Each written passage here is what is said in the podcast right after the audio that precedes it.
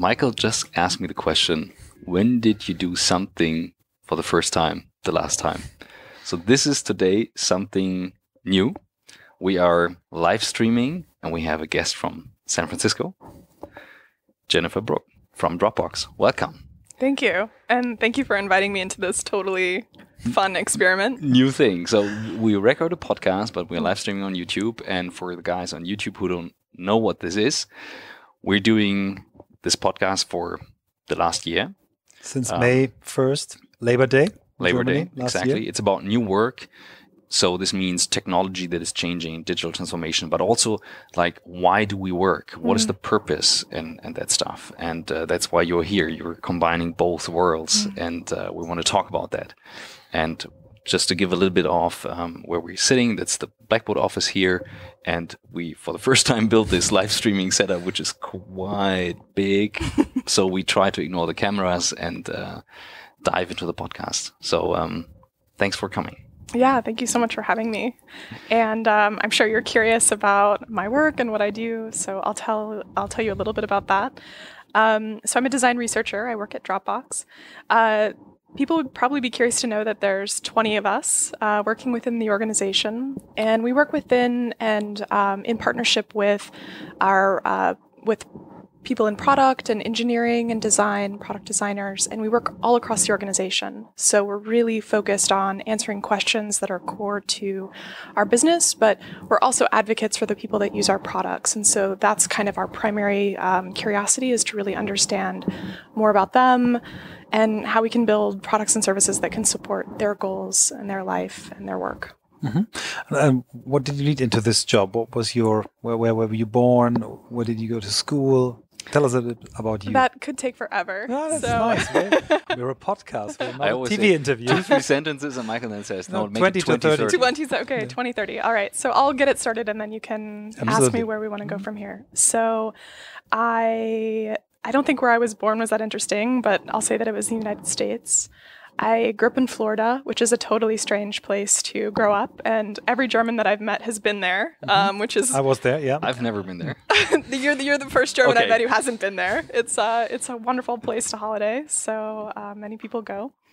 And in university, I studied uh, cognitive psychology. So I was actually working under leisure psychologists and visual art. And uh, oh, nice combination. Yeah, it was it, for me. It was great.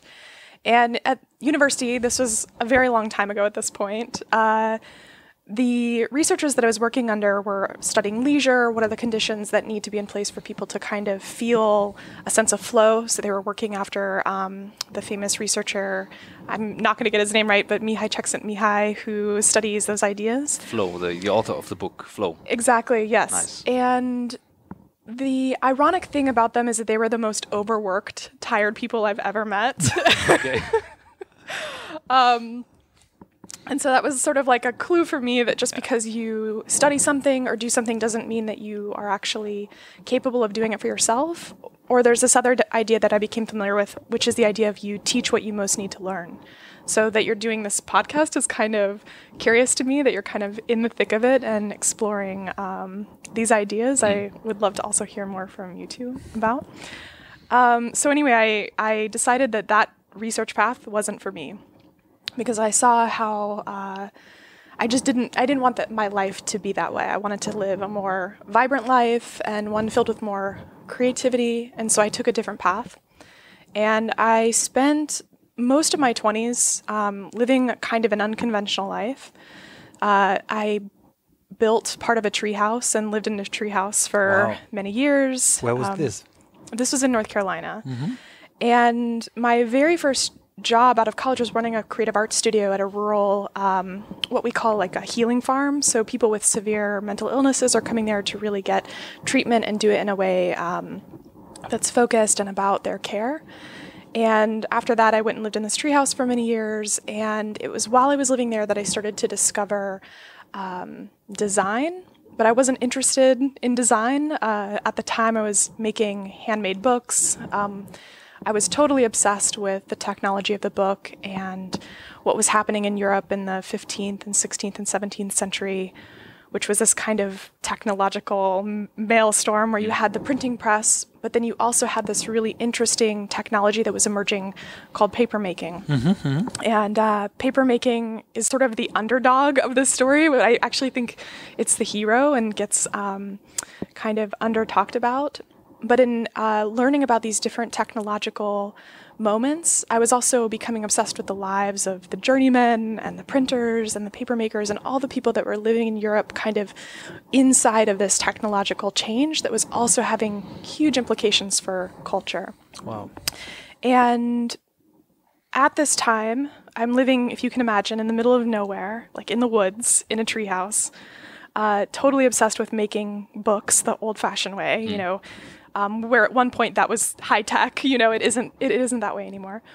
And I was also reading Fast Company and starting to kind of those the idea that the things that I was reading about that had happened in the past were still happening with us in the present, mm. and that I could actually participate in that conversation and situate myself inside of that conversation. So um, all those ideas kind of came together in my mind, and it was a, a uh, probably a one to two year transition where I decided to uh, transition into working in information architecture and interaction design, and ended up getting a job at the New York Times. So wow. that was about ten years ago. And then from from New York Times, you you then moved some some some time to to to the valley or to San Francisco or was yeah exactly. So mm-hmm. I, I came into the field as a designer but with this kind of um, creative arts and research background and became um, familiar with research as a practice. And once I had the experience of having seen how people use the products that I'm designing or expected to design or had in-depth conversations with them about their life and their context I never wanted to design any other way. Like it just didn't make any sense that if we're building these products for people and for networks, that those are the things that we need to understand at a very deep level in order to do that in a responsible way. And so over the period of 10 years, I sort of slowly transitioned my work from doing design all the time to being um, a hybrid designer, researcher, practitioner to now um, full time research. Mm-hmm. And so I moved from New York to San Francisco. Um, almost two years ago to join Dropbox. Mm-hmm. Maybe before before we deep dive into into the work you're doing there, you, you, you can tell us a little bit about Dropbox. We all use Dropbox, but the company behind, at least for me, is is a black box. Maybe you can hmm. tell us a little bit about like their culture or yeah. Um, yeah. So uh, the organization I think is between 1500 and 2000. We have a number of global offices. Our headquarters is in San Francisco, and it's um, a delightful place. It's very sweet. Uh, we have um, probably one of the the more fun, playful, curious things that people hear about and want to know more about is we have five company values, and one of them is something um, we call cupcake. And cupcake. Cupcake, yeah. That's cool. So yeah, just yeah. that that yeah. like mm-hmm. you can kind of get it just mm-hmm. saying it out loud. It's uh, we don't even write it out. We just it's an image of a cupcake. Mm-hmm. Okay. And uh, it's it's delightful. It's um, different depending Surprising. on who you ask. Exactly. Mm-hmm. Yeah. What are the other values? Are there pictures as well, uh, or are you describing them in words? Um, I'll share a few more with you. So our, our number one value is be worthy of trust. It's mm-hmm. something we're committed to as an organization, as a product, as a service. And to me, in my work, this really does connect back to the people that we're building products for and mm. serving, and um, really deeply understanding what that means um, to them. So, what what I would be interested in, I like we're in the technology cloud field, so I'm, I'm, quite aware of that. And what I love is that you mentioned trust, because mm. in one of the last um, discussions I had with a client, um, they said, "Yeah, we we are driven by our digital transformation and want to change that." And we talked about technology, and I said, at the core, all there is is trust that you sell. It's like mm. with a bank, you go there and you trust the company. How do you make sure, culture-wise, design-wise, that that people understand that and live that? Because that's something we face when we when we meet people and think of like okay new work and more trust and more autonomy like i mean what the guys built today was completely on their own and i trusted them that they that it works. So by the way guys we we do a live podcast today. It was their idea. So yeah like how, how do you get that transported by design? Yeah, yeah well it's interesting because i think design plays a really big role in mm. communicating trust. Um, when i worked for the new york times the number one reason why the Times existed was because people trusted them.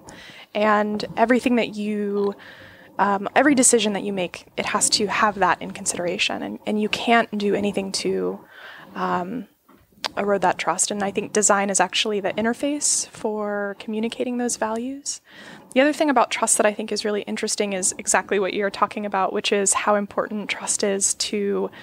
Um, having uh, creating a culture of collaboration and safe spaces mm. and um, safety at work, and so working to facilitate that mutual trust between collaborators is a really interesting part of that as well.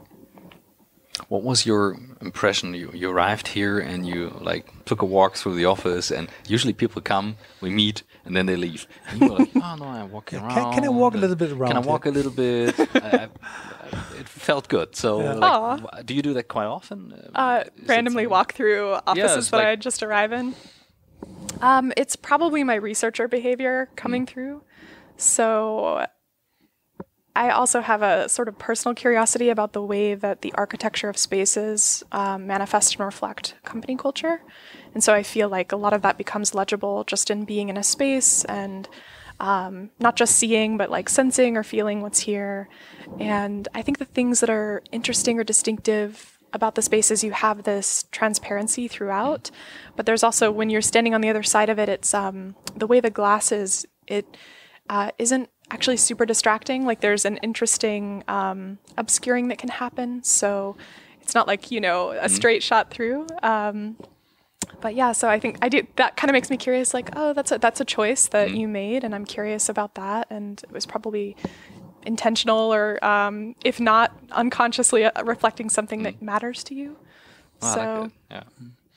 I don't know. You can. Do no, you want to no, comment it's, on it's, that? It's, or? No, it's. I, I think the, the, the attitude to to yeah. come to a place and to really want to know before uh, where you are. Where are you? That's mm. that's what I really could feel from the very first moment, mm. and I I, mm.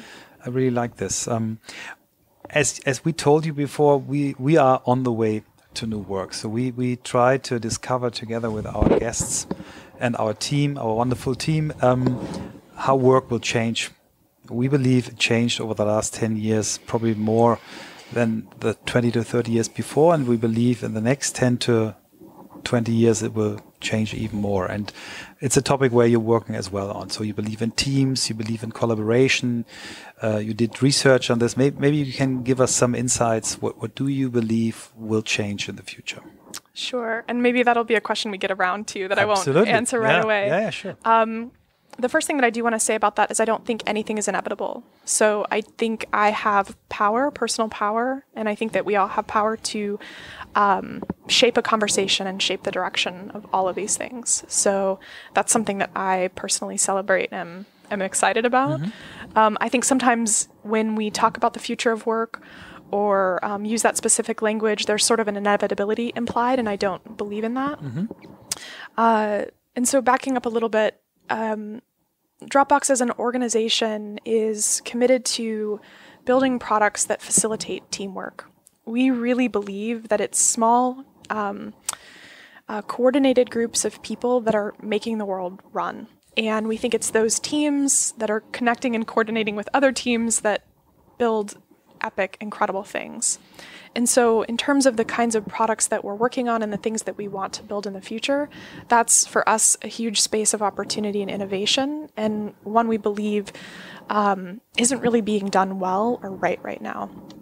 And so the work that I'm doing is, if that's our sort of thesis, then as an organization, we should become absolutely obsessed with what that looks like at its best and really go out in the world and search for examples where we're seeing people working in these small teams in ways that are positive and um, mutually beneficial for everyone involved. And so that was one of the first projects that I worked on when I joined Dropbox was a project to really understand what was happening in what we call superpowered teams. Superpowered teams. And uh, we to kind of get to get to this or get to the deeper story. Uh, myself and two other researchers, so um, Jimena Ampuero and Eduardo Ramirez, we kind of set off and we started out by doing really quick phone conversations with about 40 different individuals. And we identified eight of them that we felt their story and what they were describing was really compelling.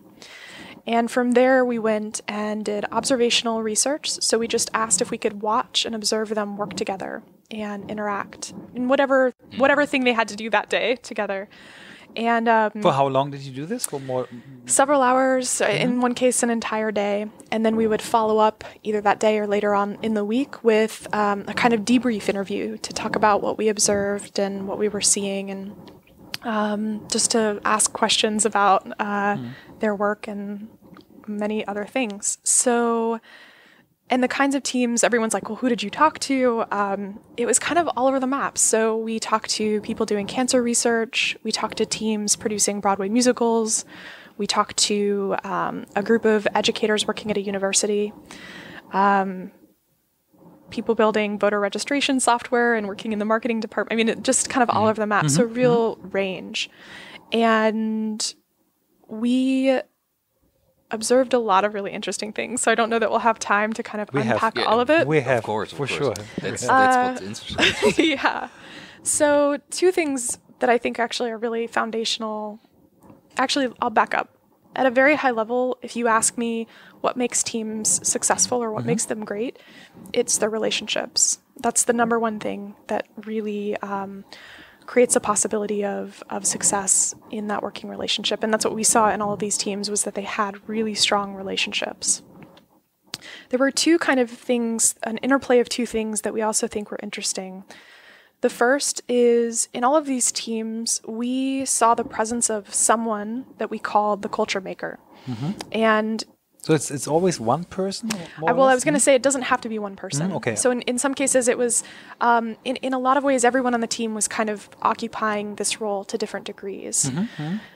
In addition to that, that idea that there are people within the team that are actively working to shape culture in positive ways, the teams themselves, half of them were working together to co-create social contracts with each other.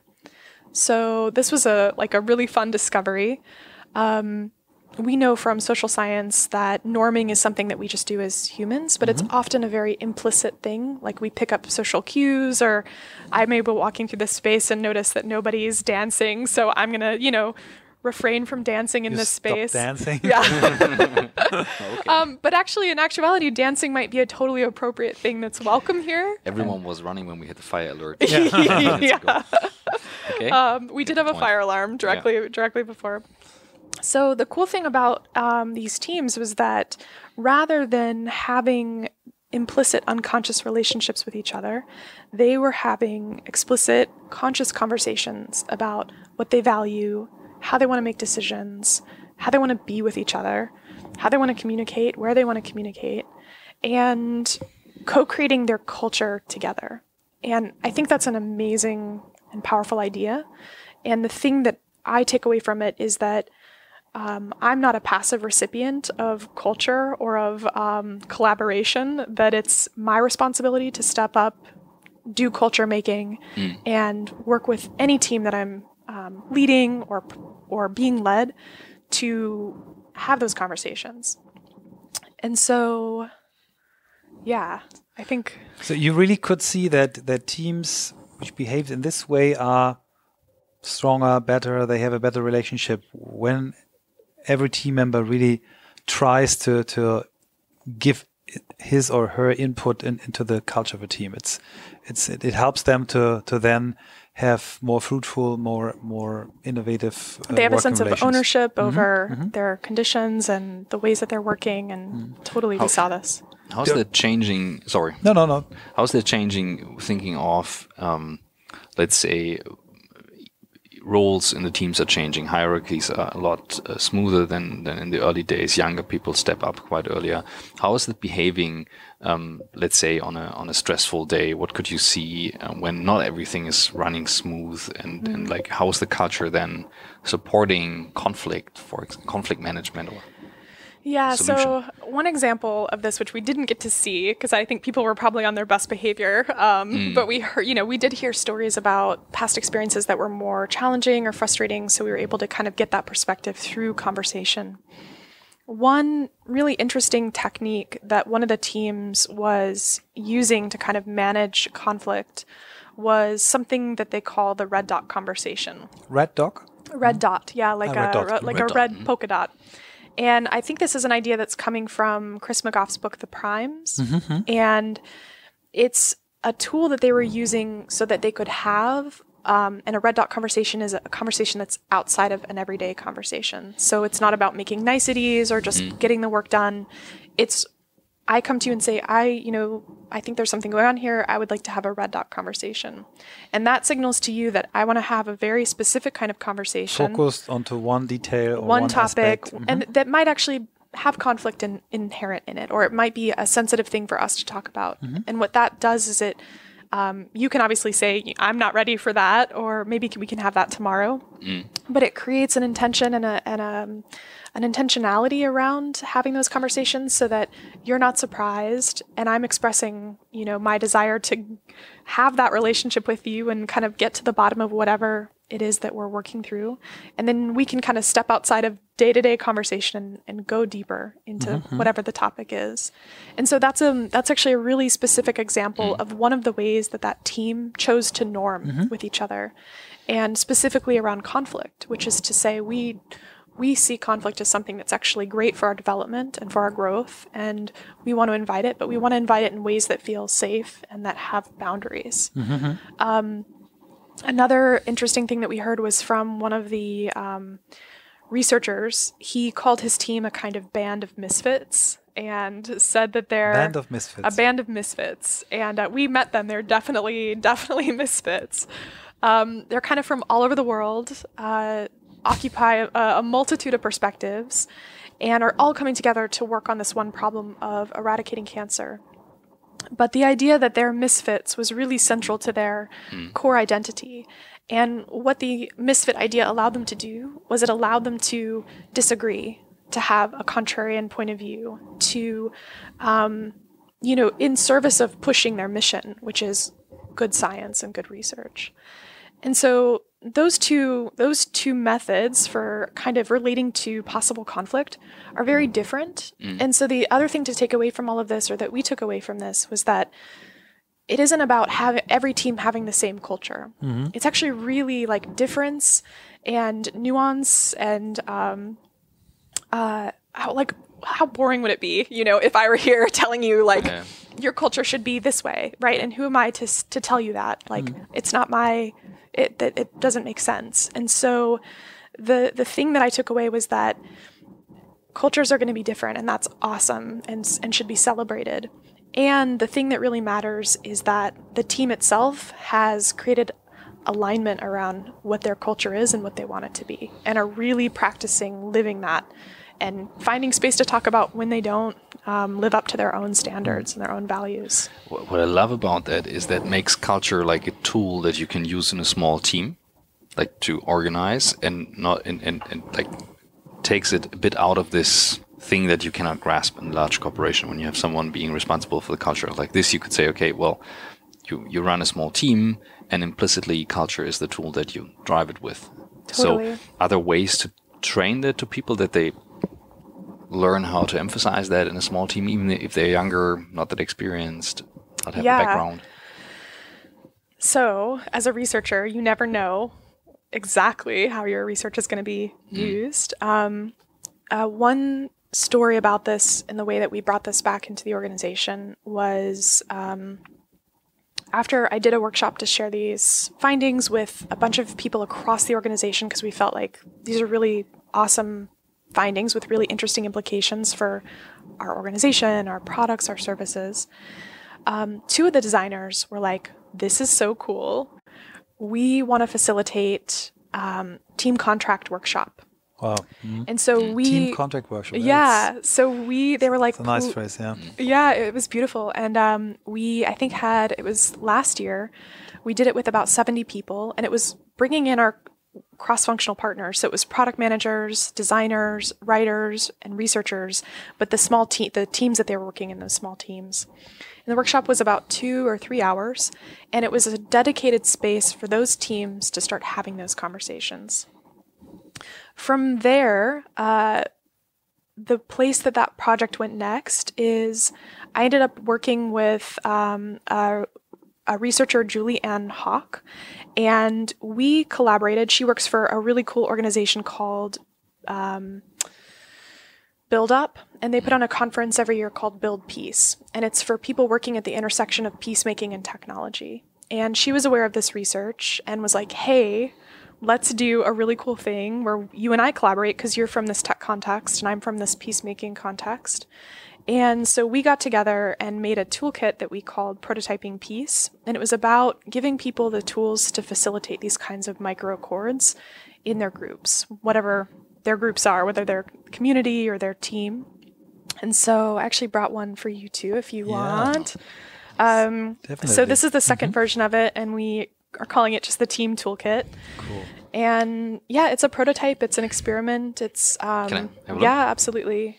It's uh, something that we're kind of exploring and Mm-hmm. um, experimenting with ourselves. So we made a hundred of these. Half of them went across the organization. So it was kind of I put a put a call out and said, hey, if you're interested, raise your hand.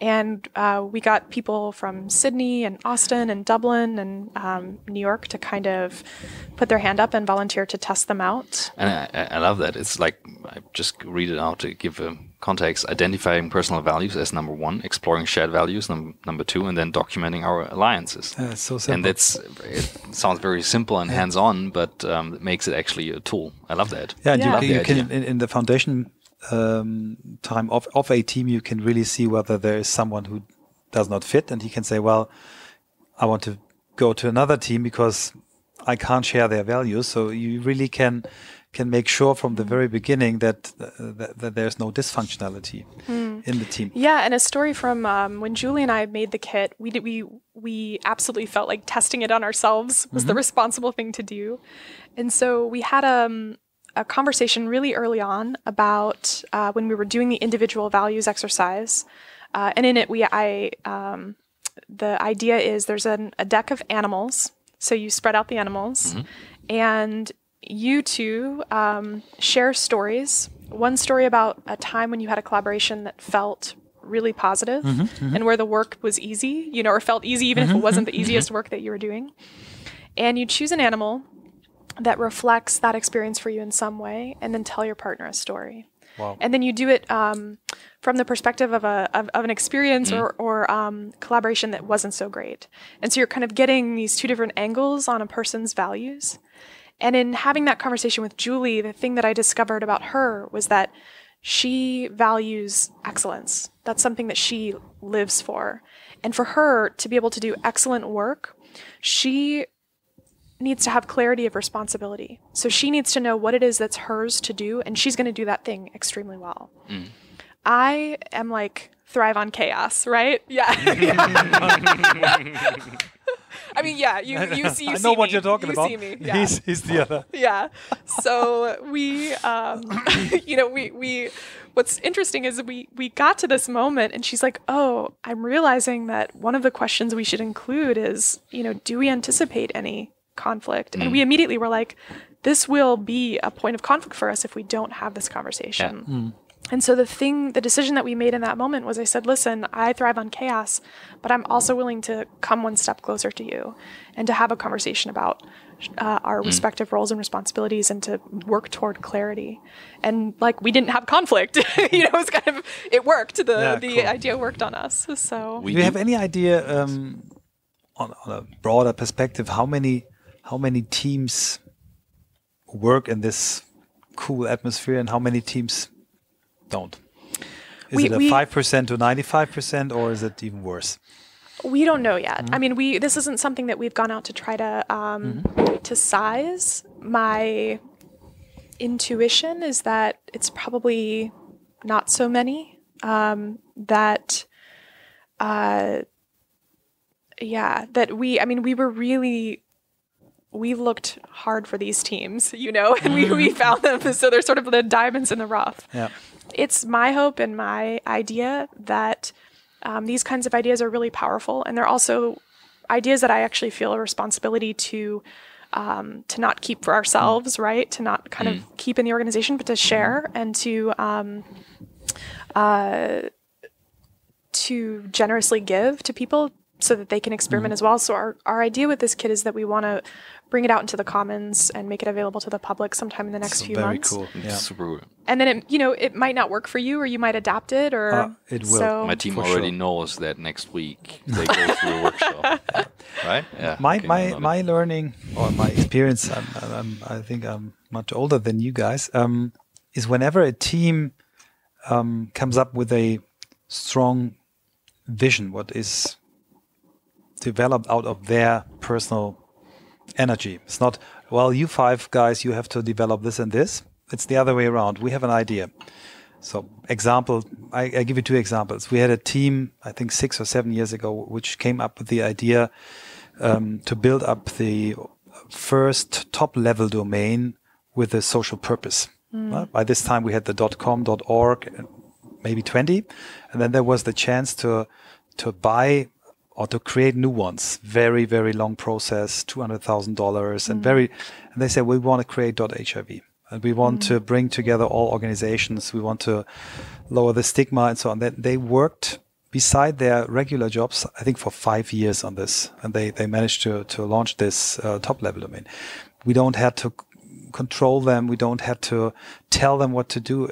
Everything came out of side, of, out of them. Another experience I met a bunch of guys in Berlin. They called themselves the part-time scientists, um, and their goal or vision was to become the first team, private organized team, to fly to the moon. Not by person, but to send a rocket to the moon, a launch module, and then two uh, two moon rovers. They are still working on this, but they want to become the first team next year when when you have 50 years anniversary. You don't have to tell these people what to do. They find their culture, they find their values. Um, is this something you? Oh yeah, I have a ton. I have a lot Yeah. to say about this. Yeah. So um, I love what I love about that story is the passion of the team Yeah.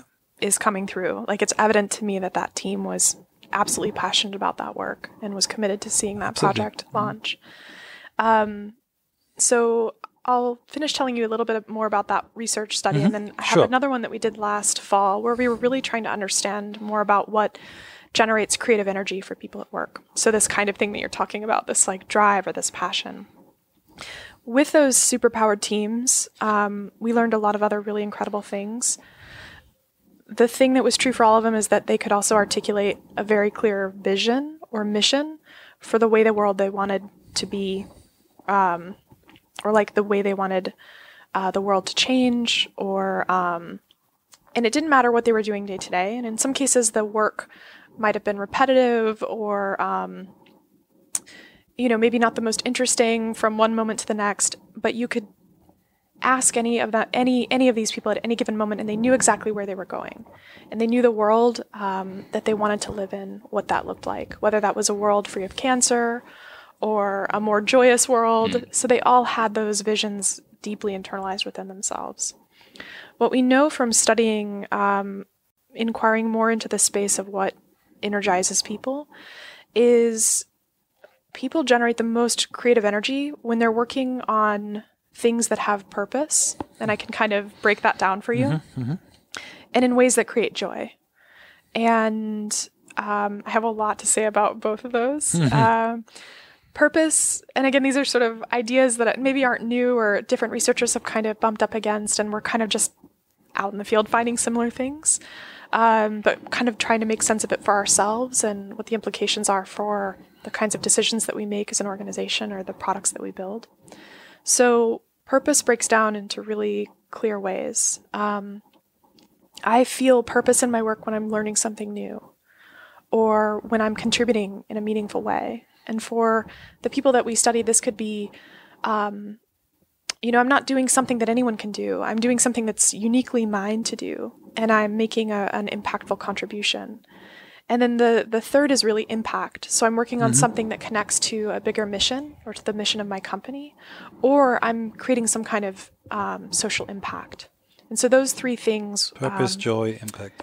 Yeah, it's that's it, simple. Yeah, yeah. And then on the joy side, joy actually breaks down into really concrete things as well. So it mm. might sound like very ethereal or fluffy. No. Um, I actually love um, the KonMari method. Uh, the sort of does this bring me joy? Have you heard of no. this? No.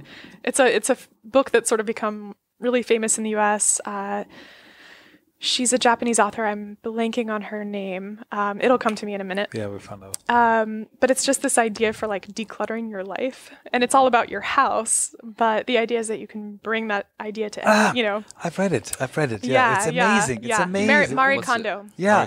Whoa. Yeah. Okay. She's so cool. Yeah. she's so. And it's straight. such a. Yeah. Oh my gosh, yeah, mm-hmm. and it's such a simple idea, but when we when we started to talk about this creative energy with people, we are we actually saw really similar things in in their work. So the things that brought them joy in their work were autonomy. Mm-hmm. So being able to decide when and how, and you were talking about this earlier, mm-hmm. right? You just have an email address. You mm-hmm. show up, you can sit down. Um, I'm sure there's probably a lot of freedom in that about where people work and when people work. Absolutely. Um, and so autonomy is, is a really big one. Yeah. Um, deciding how the work gets done is a part of autonomy as well. Mm um, inspiration. So being able to be inspired in your work. And for people, this could look like, um, and this is a little connected to autonomy, um, being able to walk outside and take a walk, or you know, get a get some fresh inspiration by going to the museum for 30 minutes in the middle of the day. So, inspiration. Um, and autonomy. And then the third thing is um, support. Mm-hmm. So, am I being supported in my role? Do I have um, supportive structures? And, and that can be the tools that I'm using or the technology. Is it too much? You know, because if it's too much structure, too yeah. much, um, it actually bogs people down and creates something we call drag. And all of these things together, um, when people are feeling creative energy, they're much more likely to experience flow in the near mm. term. And we think that the um, longer term impact of working in ways that uh, connect us to our creative energy is fulfillment. So that's kind of our working theory about wow. those things. It's I love that, and I'm I'm already thinking, okay, Flow, Mihaly, Csikszentmihalyi, how did he write it? And I, I try to bring it all together. But like one thing that is really bothering me, if not bothering me, but I'm interested in, is when you connect that to the research that you did in your 20s about Europe and the big change there, and you compare that to today. What's the role of technology in that whole thing? Because there are a lot of people saying technology is just distracting, technology is bad. And mm. I mean, there are so many black and white perspectives, but there's something happening right now because it's there every day. Mm. And most likely with our kids, it will be not even seen, but it will be everywhere. What's the role of technology and, and all that? Uh, well, I maybe my view is a little radical in this way, in that like I really think um, humans belong at the center of these conversations. So I don't really want to have a conversation about technology and ignore people mm-hmm. or what they value or what they're trying to do. Um, at that same time, technology is shaping everything around us. It's shaping our behavior. Mm. It's shaping our networks. Um, it's I do things today that I didn't do 10 years ago because of technology mm. and, and what it creates in my life in both positive ways and um, ways that I wouldn't consider positive. So yeah, I don't I don't have an answer to I mean, you, but I like I mean I think my having, having, a conflict via WhatsApp, like um, or knowing okay he read the message but he's not answering. Um, we had that the other day. Like Michael had something, Christoph, and he, he he sent me voice message I think. Yeah. But then he was off for sports or I don't know, and I'm like. Oh man, so stupid. Let's get on the phone. and then then, like, and then he said, "Well, Michael, topics like this we should discuss in person and said, well, wise man, you're right. um, I love you had a micro accord in that moment. Because I'm like even the same uh, like behavior. Like I'm, my kids see mm. adults with smartphones all the time like yeah. this. I mean, that's so. My kids really trained me to to to put it away. They said, "Daddy, let's put it in the middle of the table." Yeah. And uh, Yeah, but I well, let us put this one one more step. Um, when we talk to to to the other companies from from the Bay Area, like Google, uh, we met them last year. Philipp Schindler, Chief Commercial Officer, he said we just turned from a mobile first company to a AI first company. Hmm. All these big companies are driven by artificial intelligence now, and, and they see the the biggest changes in this uh, area of technology. Is this a technology which, which is important for your services? It, it is absolutely important, and I would reframe it for us in this way of saying um, we think about it as augmented intelligence, mm-hmm, mm-hmm. and we're committed to the human-centered nature of cool. that mm-hmm. intelligence, mm-hmm. and so. Um, we have committed resources to doing research in those areas and really working to understand um, what is it that people want automated in their life? And I think that's a really core question. Um, our, a, a, fellow researcher of mine, actually three fellow researchers, uh, Ruth Buchanan, um, Nebi Teklu, and Alex Freeman, were kind of digging in on this last year. And the cool, the coolest thing that they discovered, um, and they were researching in the space of um, we know, for example, that coordination work is a very uh, there's a lot of coordination costs to doing the work that we're doing, whether that's coordinating within our team or coordinating work across teams. And we've heard consistent, consistently that, particularly for people who are um, let's say, hybrid workers in this way, where they don't have a dedicated project manager or a dedicated coordinator to help them with their work. They're mm. maybe a, doing creation or design, but then they're also having to do the coordination. That that coordination work is a burden to them because mm. they would rather be doing the other thing, mm-hmm, whether that's mm-hmm. selling, whether that's building relationships, whether that's designing something or creating something. It doesn't matter who we ask about this thing. Um, everyone wants to do more of the creative work in their life and more of the work that's uniquely theirs to do. And so, if there's a place for a robot to work alongside them, like we think that's great, but it's always in service of what that individual or what mm. that person wants and the ways that they give um, that augmented intelligence permission to kind of operate in their life and work. Yeah, it's interesting. We we we have in our podcast. I think we started yesterday the the, the last issue a young lady she she founded Leapsome, which is a mm. software mm. as a service um, to create um, a lifelong learning organization, and it, it starts with um, one-on-one feedbacks. So you mm. can ask for feedback from your colleague, or you can give feedback. And there's an algorithm behind which helps then out of this feedbacks to to to allocate what are the areas where you need to learn. Mm. And um, I think this is. Uh, the, the same attitude that, that mm. you have. It's augmented intelligence. It helps to, to make people better and is not uh, there to to replace them. And here we had internally we had a discussion um, that some of my people said, no, we want face to face because we since we do all virtual, this is like the holy thing that we say, okay, and then you fly wherever you need to fly and you go wherever you need to go. But um, um, the feedback from Leapsome was then that they said, well, we actually found out it triggers more face-to-face conversation, yeah. or at least conversations, at least if you're triggered.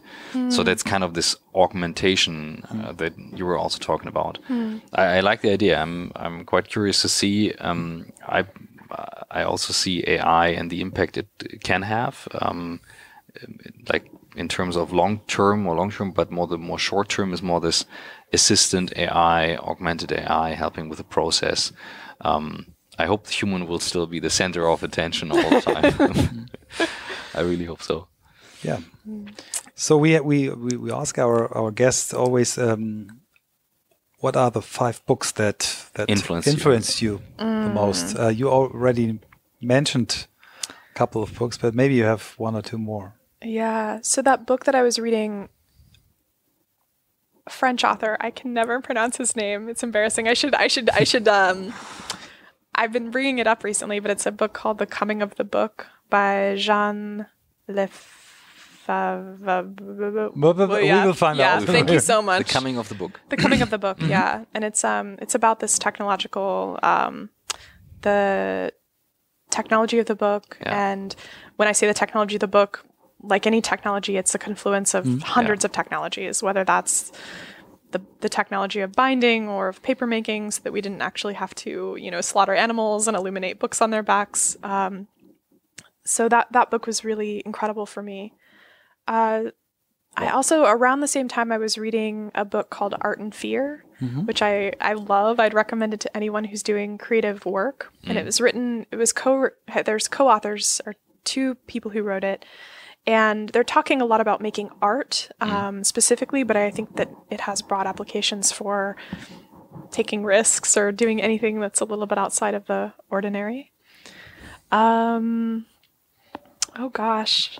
They are new on our list. Definitely. I'm, I'm like, yeah. okay, it's yeah.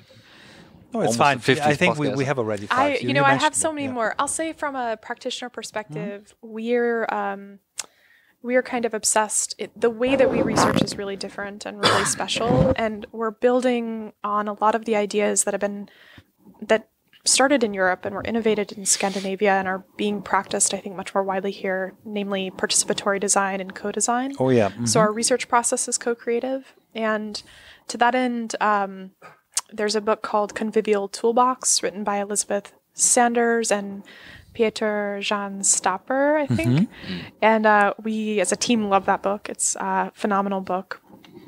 And I'll have a few more for you if you. Uh, awesome. Yeah, we, they will emerge. Put them in the that's comments. Cool. That's cool. So, yeah. um, no, I, I love this. The idea of the coming of the book. I'm just thinking that you went so far back in your research, and again, what impact it has today, what happened there, because that's uh, like the invention of the book was such a shift in what happened. Um, if I got it right, it's bigger than what we experienced with the internet. I think it was huge, and it and it's a technology that evolved over a thousand years, mm. effectively. And so, the thing that we know of as the book today is a sort of compression of time.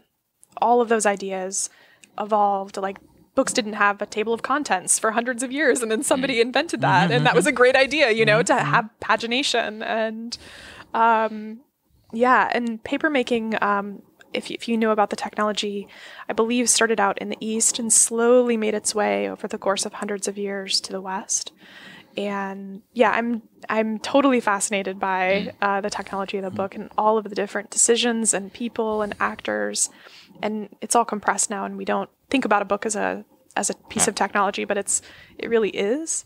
And for me, um, knowing that these kinds of histories, I think, help me take a longer view about tech. I think a lot of people are very myopic and sort of time constrained, or, mm. or you know, have a very uh, limited window or limited perspective of these mm. things. But we've we've been engaging with and building technology for as long as we've been a species.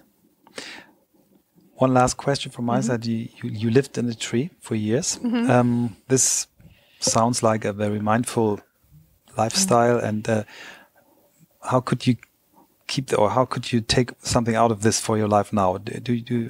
I mean, you you just told us you were in South Africa, the UK, so you travel a lot. You have a mm-hmm. really busy job. So, but you the way you, you express yourself is still like someone who lives a mindful life. How, mm. how, how do you do this? Yoga, meditation. what is your recipe? Um, I write, like I do a lot of personal writing and mm -hmm. reflection, not for public consumption, but for myself. It's always been a really uh, central thing to my mm -hmm. practice. And so I would say that, like just making time for reflection in my life and my work Cool. Yeah. Awesome. Fantastic. Thanks so much for uh, all the insights, for this yeah. very personal talk. Um, I have to say, I forgot that we're still live. I was just reminded, like, we have to write a book. oh. I hope I helped you on that. Oh, journey absolutely. absolutely. absolutely. So many new ideas. Thanks so much. Cool. Thank you so and, much. Uh, yeah, thanks for uh, being here on this experiment. And uh, yeah, we would be very happy to to give uh, to get feedback from, of course, from people who watch this and watching in, in, in that this camera. camera. Also, thank you yeah. guys for the experiment. Thank you, you guys, for for for the initiative, for the so autonomous initiative, and for the foundation of the On the Way to New Work TV studio, which exactly. we just launched today. thank you. Bye. Bye.